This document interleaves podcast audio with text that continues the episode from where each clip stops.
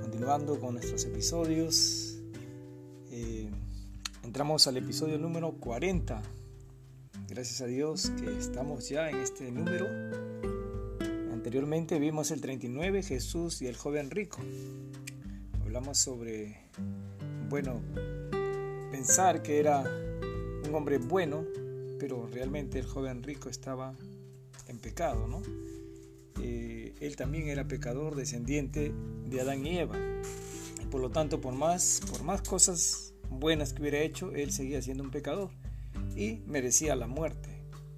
Pero gracias al Señor que nosotros, a pesar de que somos pecadores, tenemos la oportunidad, todos, ricos, pobres, todos, tienen la oportunidad de creer en el Señor Jesucristo como el Salvador, que Él murió en la cruz para darnos vida, para darnos el perdón de nuestros pecados. El día de hoy vamos a ver también de otro rico y de Lázaro. Es una, eh, se puede decir, historia. Eh, muchos eh, piensan que esto es una parábola, pero esto es una historia relatada por el Señor Jesucristo, Enrico y Lázaro. Pero antes vamos a ver en Lucas capítulo 12, versículo 15, dice, y les dijo, mirad y guardaos de toda avaricia, porque la vida del hombre no consiste en la abundancia de los bienes que posee. Así es, guardaos de toda avaricia, porque la vida del hombre no consiste en la abundancia de los bienes que posee. Y seguimos eh, Lucas 12, 16 al 19, dice, también les refirió una parábola. Esta es una parábola, sí. Diciendo, la heredad de un hombre rico había producido mucho. Y él pensaba dentro de sí, diciendo, ¿qué haré? Porque no tengo donde guardar mis frutos. Y dijo, esto haré, derribaré mis graneros y los edificaré mayores, y allí guardaré todos mis frutos y mis bienes. Y diré, diré a mi alma, alma, Muchos bienes tienes guardados para muchos años.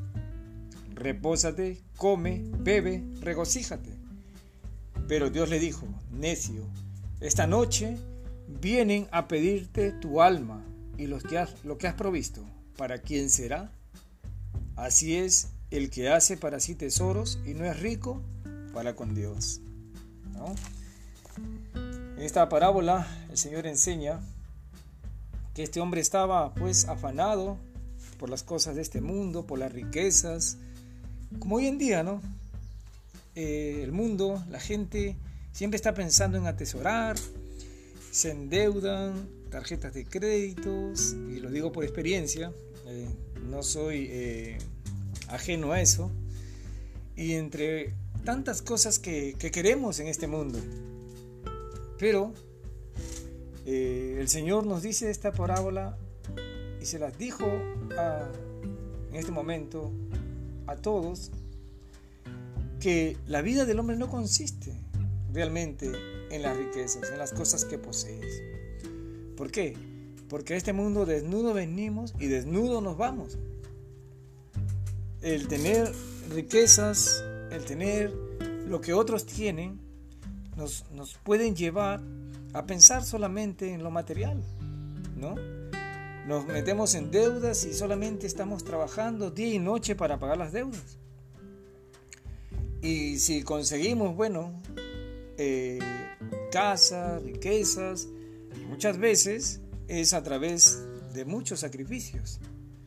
Y uno de esos sacrificios es dejar a Dios, dejar la lectura, ¿Has escuchado decir o de repente lo has dicho, no, no tengo tiempo, el trabajo, el trabajo, no tengo tiempo, tengo muchas reuniones, no tengo tiempo, yo quisiera tener tu tiempo, no tengo tiempo para leer la Biblia, no tengo tiempo para escuchar estos audios, yo tengo que capacitarme, tengo que, que estar a la acorde a la tecnología y esto, innovarme, reinventarme y bla, bla, bla, bla, muchas cosas y no se quiere conocer de la vida eterna, no se quiere conocer de la palabra de Dios, entonces, obviamente, todo eso puede dar fruto, puede dar muchas riquezas. De hecho, hay personas que dedican tanto tiempo, ¿no? a la capacitación y muchas cosas. Se hacen profesionales con mucho sacrificio, eso es innegable. Y, logran con creces, como se dice, conseguir y, construir un imperio. Pero ¿a costa de qué? ¿La vida consiste en eso? Porque este hombre, por ejemplo, dice, ¿no? Voy a, tener, bueno, dice, uff, muchas, muchas cosas tienes, dice. Tengo muchas cosas. Entonces voy a derribar mis graneros, los edificaré mayores, y allí guardaré todos mis frutos y mis bienes, y diré a mi alma, alma, muchos bienes tienes guardados para muchos años. Repósate, come, bebe, regocíjate. O sea, él pensaba que iba a vivir siempre, de que tenía tantas riquezas y que, bueno, no le iba a faltar, que tenía para muchos años, así que él quería hacer más y construir más. Pero dijo acaso, ¿y si hoy me voy de esta vida? Dijo, eh, no dijo si Dios quiere, haré esto, haré aquello, haré lo otro. No, le estaba pensando en lo que él podía hacer, ¿no? En su capacidad humana, todo lo que había conseguido lo podía hacer, como hoy en día, ¿no? Nos decimos, si Dios quiere, voy a hacer esto, voy a hacer aquello, voy a, tener esta empresa, la otra empresa y así. ¿Por qué? Porque, bueno, nosotros somos así, orgullosos, soberbios, pensamos que todo está en nuestras manos y nunca nos ponemos a pensar, ¿y qué dice Dios? Y en esta parábola, Dios le dice, ¿no? Pero Dios le dijo, necio, esta noche vienen a pedirte tu alma y lo que has provisto, ¿de quién será? Así es el que hace tesoro para sí, dice, y no es rico para con Dios. Entonces, las personas allí atesorando y olvidándose de Dios. O sea, Dios no está en contra del hombre que tenga riqueza, porque Dios puede dar riquezas al hombre. Si, si Dios lo ve conveniente, le va a dar. Obviamente el hombre también tiene que esforzarse. Y en algunos casos bíblicamente no hemos visto más esfuerzo que solamente, solamente eh, buscar a Dios. Porque así lo dice, buscar primeramente el reino de Dios su justicia, lo demás viene por añadidura. Y tenemos una historia bíblica, José por ejemplo. Él era un temeroso de Dios, el que fue vendido a Egipto, José. Y él no hizo más que buscar a Dios y, y temerle. Y dentro de eso, en la cárcel, porque lo enviaron a la cárcel, por una calumnia, él llegó a ser el segundo de Faraón, es como decir, el vicepresidente de, los Estados Unidos. Así, llegó a ser José de la cárcel, de la miseria, fue puesto allí. ¿Qué hizo? Se capacitó, estudió, hizo, no, no hizo eso. Él solamente temió a Dios. Entonces, este, esta parábola nos puede enseñar, ¿no? que nosotros nos podemos estar preocupando por tantas cosas, pero esta noche de repente Dios viene, dice, esta noche vienen a pedir tu alma. Y por las cosas que nos hemos afanado, ¿quién se va a quedar con ello? ¿El vecino? ¿Otra persona? Claro que sí. Nosotros nos vamos a ir de esta vida y no vamos a llevar nada. Es por eso importante que entendamos eso. ¿Qué es más importante? ¿En qué consiste la vida del hombre? La vida del hombre, la vida eterna consiste en el temor a Dios y en conocer a su Hijo Jesucristo el Salvador. En eso consiste. Y en eso uno puede, puede vivir en paz. Uno puede vivir lleno de gozo, de alegría, de felicidad. ¿Por qué? Porque aparte de que podamos tener nuestras comodidades que Dios nos da en esta vida, aparte que podemos compartir también, porque el avaro no comparte, quiere más, más, más. El Señor nos enseña a compartir, a dar. Entonces vamos a vivir en paz, con gozo, sirviendo al Señor. Y no preocupándonos por hacer más riquezas, porque el Señor puede aumentar las cosas que nosotros podemos hacer, puede dar bendición a nuestro trabajo y podemos tener, pero en la voluntad del Señor, sin eh, desesperarnos y sacrificar el tiempo que necesitamos para Dios. ¿No es así? Entonces Dios no está en contra de las riquezas, está en contra de los que solamente piensan en las riquezas y no le dan el lugar, el tiempo correspondiente a Dios. ¿Sí? Bueno, vamos a leer ahora en Lucas, capítulo 12, perdón, ahora sí, 12, perdón, Lucas 16 es. Vamos a ver, Lucas 16.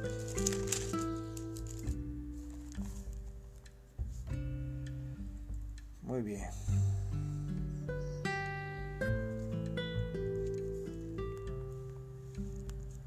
Dice Lucas 16, 22, perdón, desde el 19 vamos a leer. ¿sí? Había un hombre rico que se vestía de púrpura y de lino fino, y hacía cada día banquete con esplendidez. Había también un mendigo llamado Lázaro, que estaba echado a la puerta de aquel lleno de llagas, y ansiaba saciarse de las migajas que caían de la mesa de Enrico, y aún los perros venían y le lamían las llagas. Aconteció que murió el mendigo y fue llevado por los ángeles al seno de Abraham. Y murió también Enrico y fue sepultado y en el Hades alzó sus ojos, y estando en tormentos, vio de lejos a Abraham y a Lázaro en su seno. Entonces él, dando voces, dijo, Padre Abraham, ten misericordia de mí, y envía a Lázaro para que moje la punta de su dedo en agua y refresque mi lengua, porque estoy atormentado en esta llama. Pero Abraham le dijo, Hijo, acuérdate que recibiste tus bienes en tu vida, y Lázaro también males. Pero ahora éste es consolado aquí y tú atormentado. Además de todo esto, una gran cima está puesta entre nosotros y vosotros, de manera que los que quisieren pasar de aquí a vosotros no pueden, ni de allá pasar acá. Entonces le dijo, Te ruego pues, Padre, que le envíes a la casa de mi Padre, porque tengo cinco hermanos, para que les testifique, a fin de que no vengan ellos también a este lugar de tormento. Y Abraham le dijo, a Moisés y a los profetas tienen, óiganlos. Él entonces dijo, no, padre Abraham, pero si alguno fuere a ellos de entre los muertos, se arrepentirán. Mas Abraham le dijo, si no oyen a Moisés y a los profetas, tampoco se persuadirán, se persuadirán, aunque alguno se levantare de los muertos. Muy bien, esa es la lectura que hemos dado en Lucas capítulo 16, del 19 al 31. Esta es una historia, esto no es una parábola. Y en esta historia podemos ver, dice que había un hombre rico que se vestía de púrpura y de lino fino, dice. Vuelvo a repetir, Dios no está en contra de los ricos. Nosotros podemos llegar a tener. Muchas personas que son creyentes son ricos. Y la Biblia habla de ellos, ¿no? Que no sean eh, que sean dadivosos, dice, ¿no? Que sean personas que, hagan bien.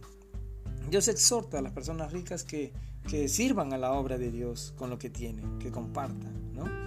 Entonces, Dios no está en contra de los ricos, Dios está en contra de los que confían en las riquezas, Dios está en contra de los que tienen a la riqueza, al oro, al dinero, como su Dios.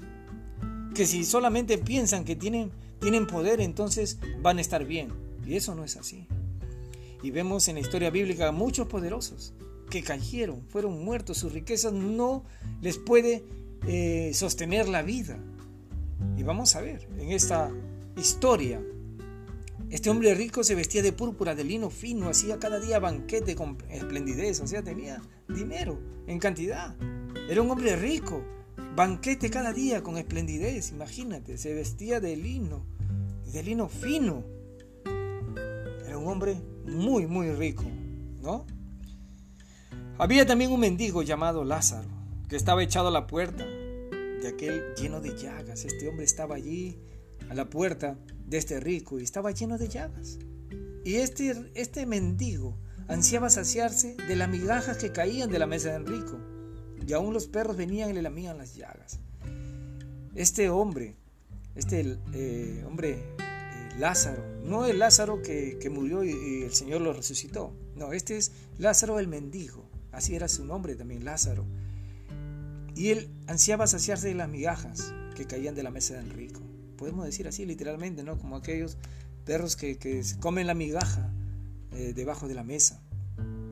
Y dice que también los perros venían y le lamían las llagas. O sea, una vida, una vida realmente triste, dolorosa. No sabemos más podemos especular, ¿no? De decir que, bueno, pasó algunas consecuencias o simplemente era una prueba de, lo que iba a pasar en este mundo.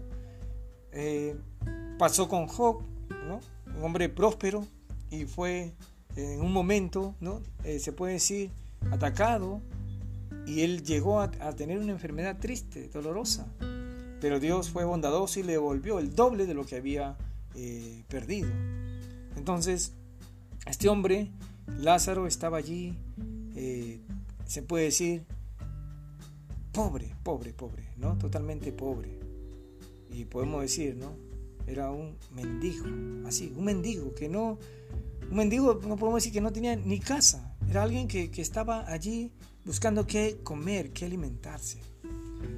Aconteció, aconteció, dice, que murió el mendigo y fue llevado, fue llevado por los ángeles al seno de Abraham. Y murió también Enrico y fue sepultado. Bueno, acá vemos la muerte de los dos, tanto del mendigo y de Enrico. El mendigo fue llevado por los ángeles, dice, al seno de Abraham. Y también Enrico murió, pero él fue sepultado.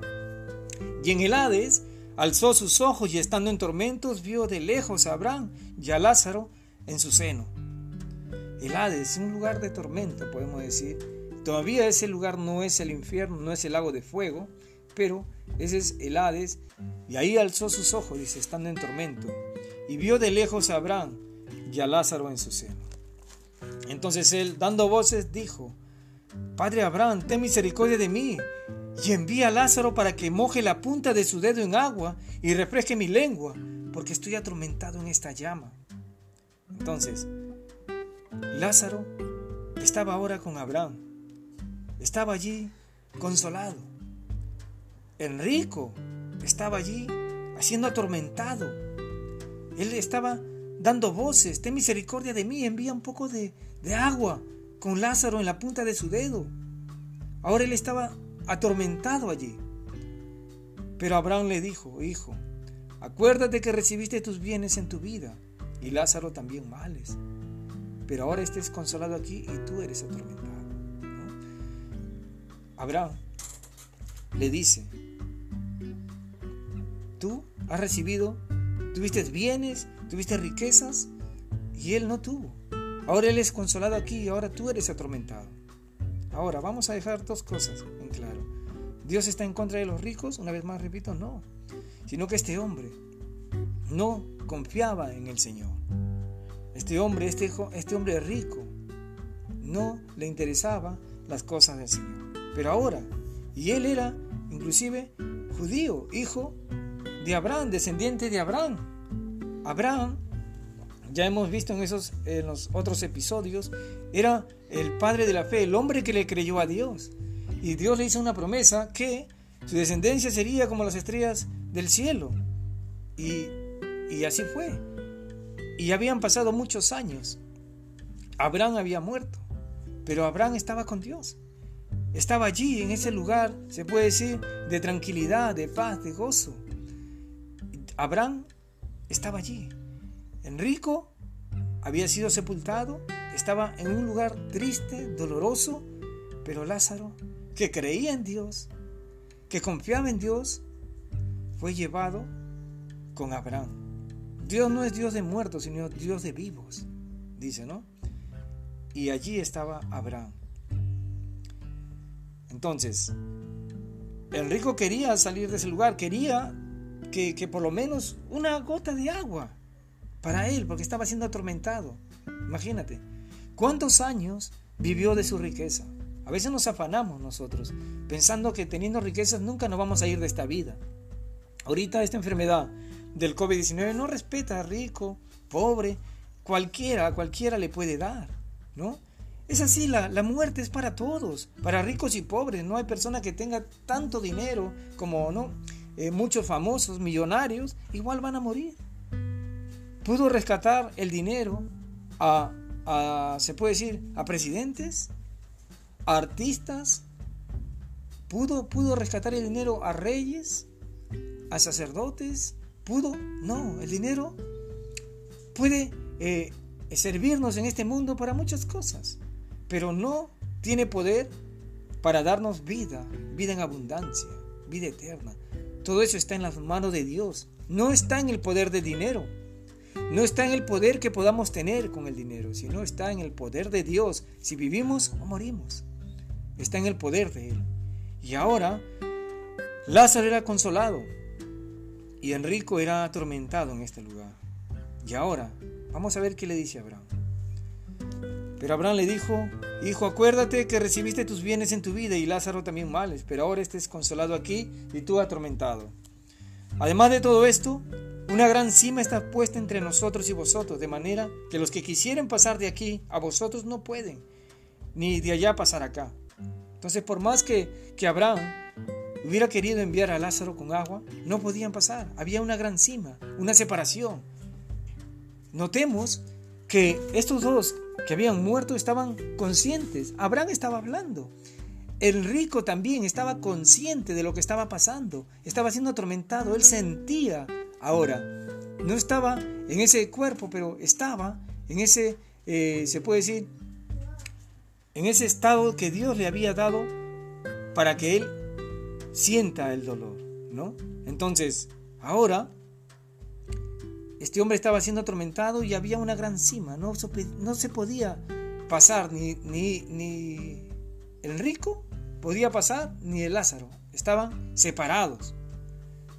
Entonces le dijo Enrico a Lázaro, ah, perdón, a Abraham, te ruego pues, Padre, que le envíes a la casa de mi Padre, porque tengo cinco hermanos para que le testifique, a fin de que no vengan ellos también a este lugar de tormento.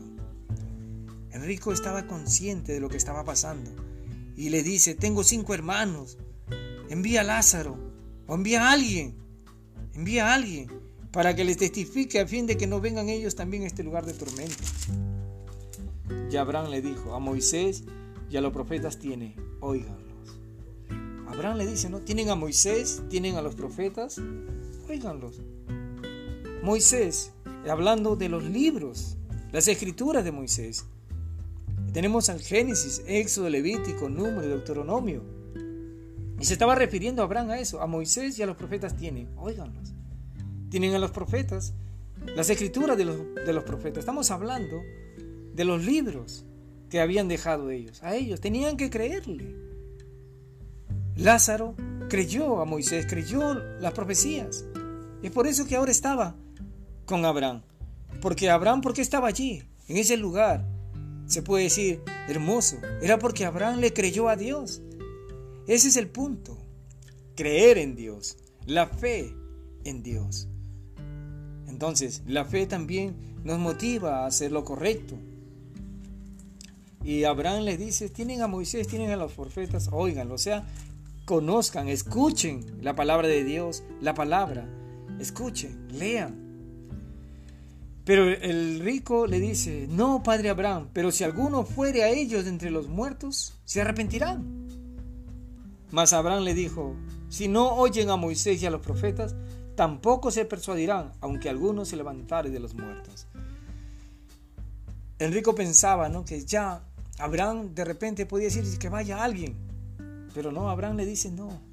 Si no, si la gente que está arriba, se puede decir, podemos decir así, la gente que está eh, en el mundo, los vivientes de esta tierra, no creen en Moisés y en los profetas, así algunos se levantare de los muertos, no van a creer. Y va a ser así, ¿no? Entonces tú no estuviste muerto, entonces de repente hoy en día no eres un clon y nadie va a creer. Por más señales que el Señor haga, no van a creer. Imagínate, las señales que hizo el Señor Jesucristo, ¿Creyeron? El Señor Jesucristo resucitó a Lázaro. El Señor Jesucristo hizo milagros. E inclusive resucitó entre los muertos y aún sus, discípulos no creyeron en Él en el principio, pero después sí. Entonces, si alguno se levantara entre los muertos, dice, van a creer. Eso es imposible. No van a creer. No se van a persuadir.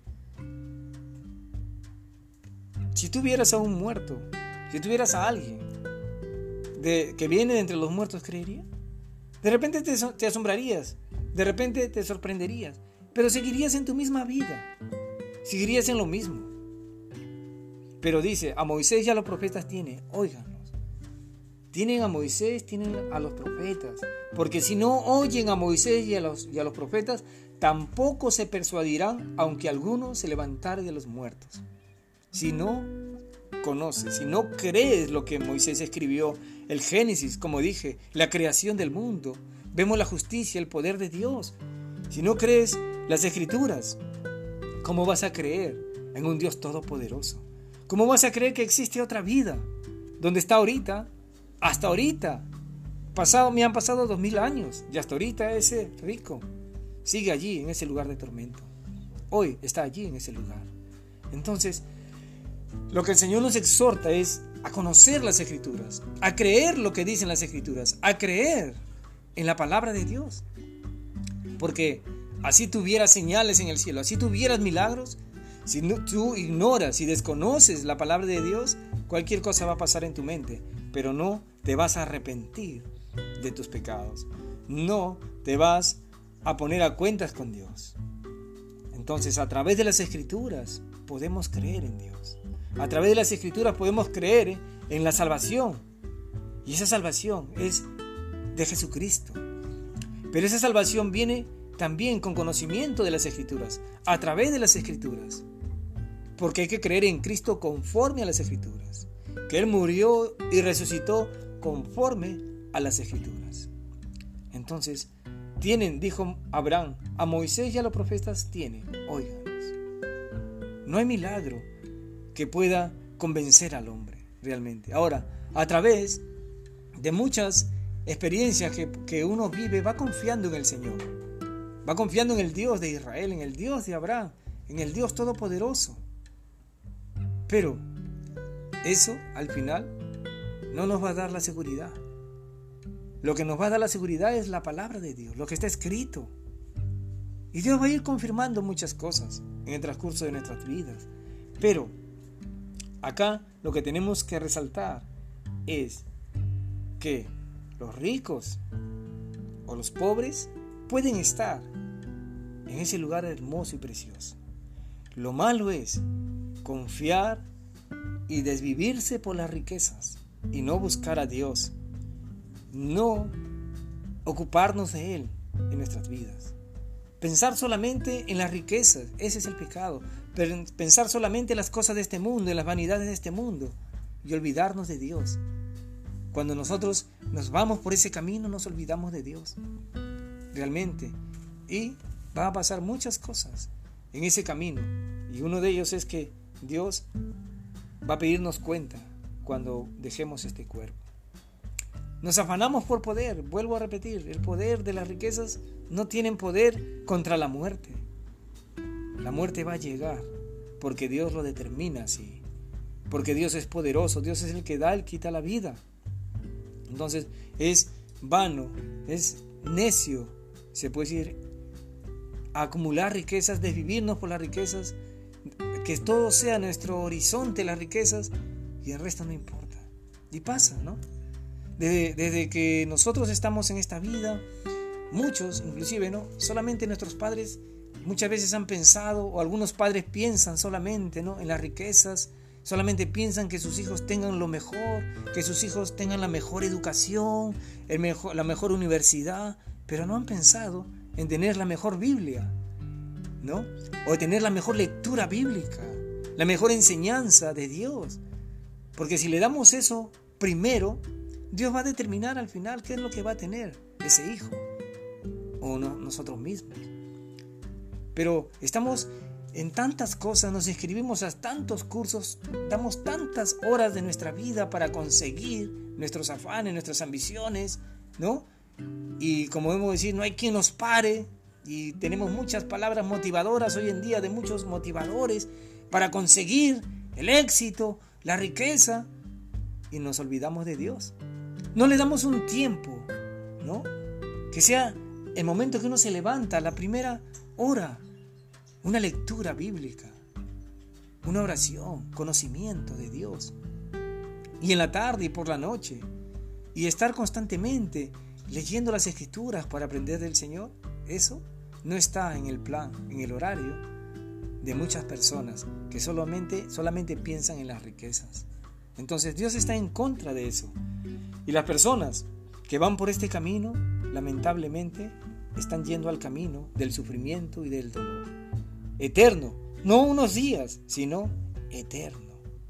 Hoy en día, por ejemplo, la muerte está rondando por todos los lugares, ricos, pobres, por todos. ¿Qué vamos a hacer?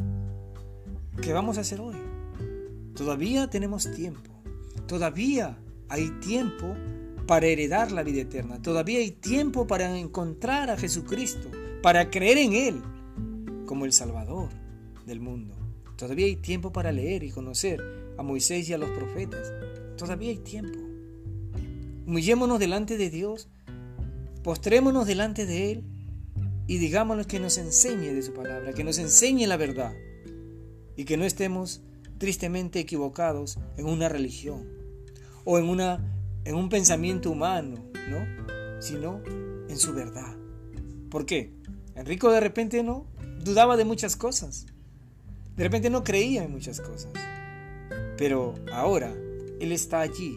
Y ahora todo lo que estaba escrito en Moisés y en los profetas, o sea, en la Biblia, ahora para Él es verdad. ¿Por qué? Porque sus ojos están viendo. Porque lo que Él está sufriendo ahora le confirma que estuvo equivocado. ¿Esperamos estar en ese lugar de tormento para recién creer? No, querido amigo, no esperemos eso. Hoy busquemos a Dios. Hoy inclinemos nuestros corazones. Hoy leamos la Biblia. Todavía hay tiempo, todavía hay esperanza, todavía hay espacio en el reino de los cielos. Todavía la puerta está abierta para ingresar. Todavía, todavía hay espacio. Dios está esperando por ti. Dios está esperando que te arrepientas y creas en el Señor Jesucristo como tu Salvador. Bien, queridos amigos, Dios los, los bendiga. Cuídense bastante y ya estamos ya casi en los últimos episodios para terminar todo este curso que hemos tenido de fundamentos firmes para la fe cristiana. ¿Sí? Y hemos empezado desde Génesis. Los que recién están escuchando este audio pueden ir a Spotify, Anchor y hay otras plataformas también donde se está compartiendo los episodios desde la introducción 1, 2 y el episodio 1 hasta ahorita que está el 40. Y pueden escuchar allí el eh, mensaje de Dios desde el principio para conocer todo desde el principio. Resumidamente vamos a conocer la Biblia y vamos a, a apuntar desde el principio hasta la venida del Mesías, el Señor Jesucristo, el Salvador del mundo, aquel en el cual hoy debemos creer. Entonces, también estoy en el Facebook, Wilfredo Micheli Nahuanca Santos. Estamos en YouTube también, allí estamos cantando, estamos dando unas micro prédicas con mi familia y entre otras cosas más que queremos hacer para la gloria del Señor. Muy bien, bendiciones y si desean pueden compartir este audio también. Dios los bendiga.